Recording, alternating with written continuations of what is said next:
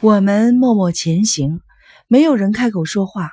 我像蛆虫一样在黑暗中缓缓地蠕动着，我只听得见走在前面的金田一耕助和跟在我身后的击川警部紧张的呼吸声，浑身都已经被汗水浸透了。就这样，我们来到了栈道的中央。突然，金田一耕助发生了一声尖利的惨叫，随即传来某种东西被扔出去的声音。几乎就在同时，煤油灯熄灭了，周围陷入了一片黑暗。我大吃一惊，心想他一定是掉进水里了，全身的血液因此凝固。金田一先生，金田一先生，发生什么事了？我朝着黑暗中大叫。耕助君，耕助君！身后传来了警部的声音。这时，前方似乎有嘎吱嘎吱的声响。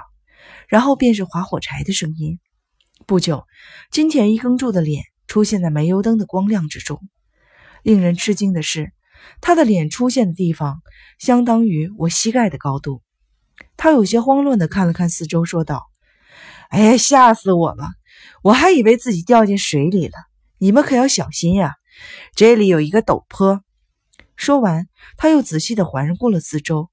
太好了，警部，陈密卷。只要再稍稍忍耐一会儿就好了。走到这里，路就变宽了。他的话给了我们力量，我们加快了步伐，很快就遇到了一段大约一米高的陡坡。跳下来之后，道路宽阔了一些，虽说还得抓着岩壁，但已经不需要横着身体前行了。没多久，我们抵达了对岸。岸上有一片不大的空地，上面有五个大小不一的洞窟。金田一耕助见状，低吟了一声，便钻进了最右边的那个洞。可是他很快就出来了。不行，这是条死胡同，马上就到头了。他又钻进了第二个洞窟，不一会儿便又折返回来，说道：“里面好像很深，警部先生，把绳子给我。”绳子一共有两捆。金田一耕助将其中一捆搭在左臂上，又解开了另一捆，让警部握住一头。请一定要抓牢了，绝不能松手。这可是生命的绳索呀！陈迷君，你跟我来。我按照吩咐跟他进了洞，可是只走了一挺左右，就到了尽头。切，又白走了一趟。我们顺着绳子回到了那片空地，这条绳子牵引着我们的方向。也是死胡同吗？是的，接下来就是第三个洞了。我们将颈部留在原地。又钻进了洞窟，很快就发现也是死胡同。就这样，我们失败了三次。进入第四个洞窟以后，我们发现里面有无数个支洞。在第一个支洞前，金田一耕助将挽在手臂上的另一捆绳子解开，和第一捆绳子拧在了一起，让我拿着。你就站在这里，千万不能松开。如果我在洞里使劲的拉绳子，你就拽这边的绳子，这样。颈部就会赶过来，颈部来了以后，你就把这根绳子的一头系在岩石的一角上，然后两个人一起过来，只要顺着绳子走，就能找到我。颈部的绳子意味着主干道，而我的绳子意味着分岔路。只要认真细致地重复这个过程，不管多么复杂的迷宫，也不会迷路。金田一耕助转着绳子的一头钻进了支洞，可没多久就又回来了。太令人吃惊了！这个洞又分出来三个洞，还好都是些很短的死胡同。我们继续前行，很快就到了第二个支洞。金田一耕助让我拿着第二根绳子，自己钻了进去。我把煤油灯放在脚边，左手拿着颈部的绳子，右手握着耕助的绳子，站在原地。没多久，从主洞深处传来了轻轻的脚步声，我心中一惊，身上开始冒冷汗。没错，的确有人向这边走过来了。我连忙吹灭了煤油灯，在黑暗中摆好了架势。几乎在同时，洞窟深处有一缕微光射了进来，越来越近，好像是煤油灯。有人提着煤油灯走了过来，我的心狂跳不止。要是能跑，我真想逃跑呀！可是我不能逃走，我的手上握着金田一耕助的生命之线。我蜷缩在黑暗中，屏住了呼吸，盯着那盏慢慢靠近的煤油灯，光亮越来越近，距离我仅有几米了。在灯光的映照下，一张红黑色的脸隐约的浮现了。当我在黑暗中看清这张脸的轮廓时，心脏几乎都要裂开了。金田一先生，我忍不住的喊了起来。可是我马上就意识到不该这么做。果然，他被突如其来的叫声吓得蹦了起来。什什么人？是我，陈密，请等一下。我这就点上煤油灯。灯光亮起来后，我看见金田一耕助正瞪着一双迷茫的眼睛。陈秘娟，你你怎么会在这里呀？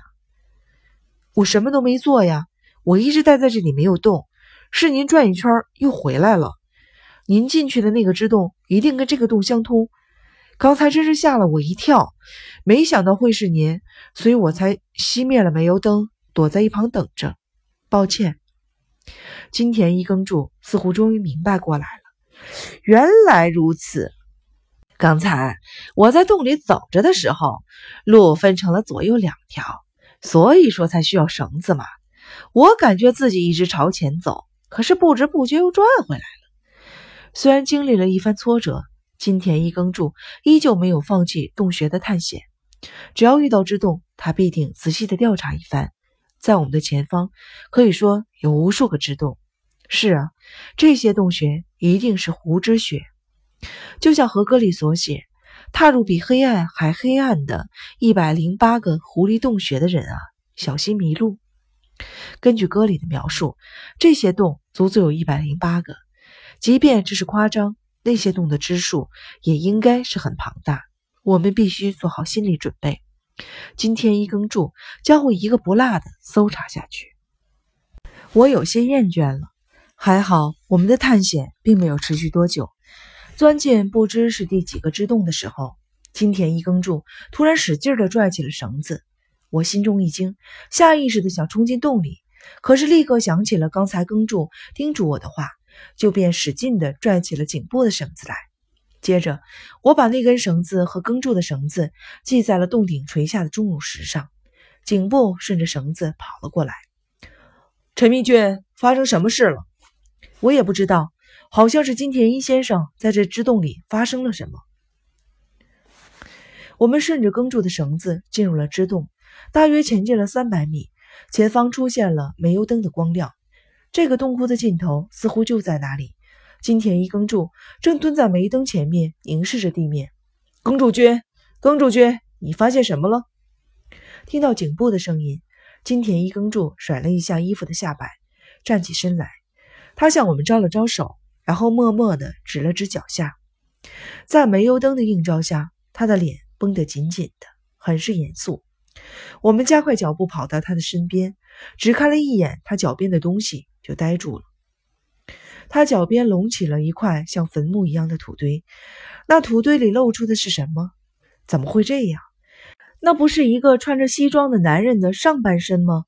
脸已经变了形，还散发着一股恶臭。尸体没有被完全埋葬，所以才会有臭气散发出来。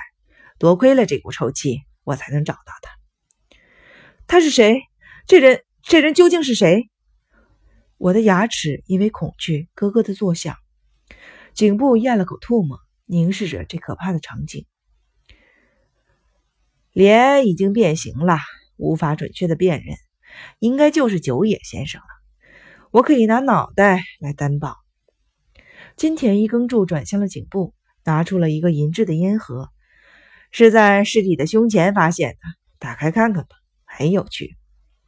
颈部打开盒子一看。里面并没有香烟，只有一张切成了长条形的纸片，上面写着“医生久野恒实，新居修平”。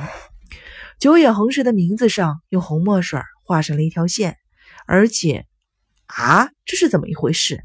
这些字明明就是久野叔叔自己的笔迹啊！难道是久野叔叔结束了自己的生命？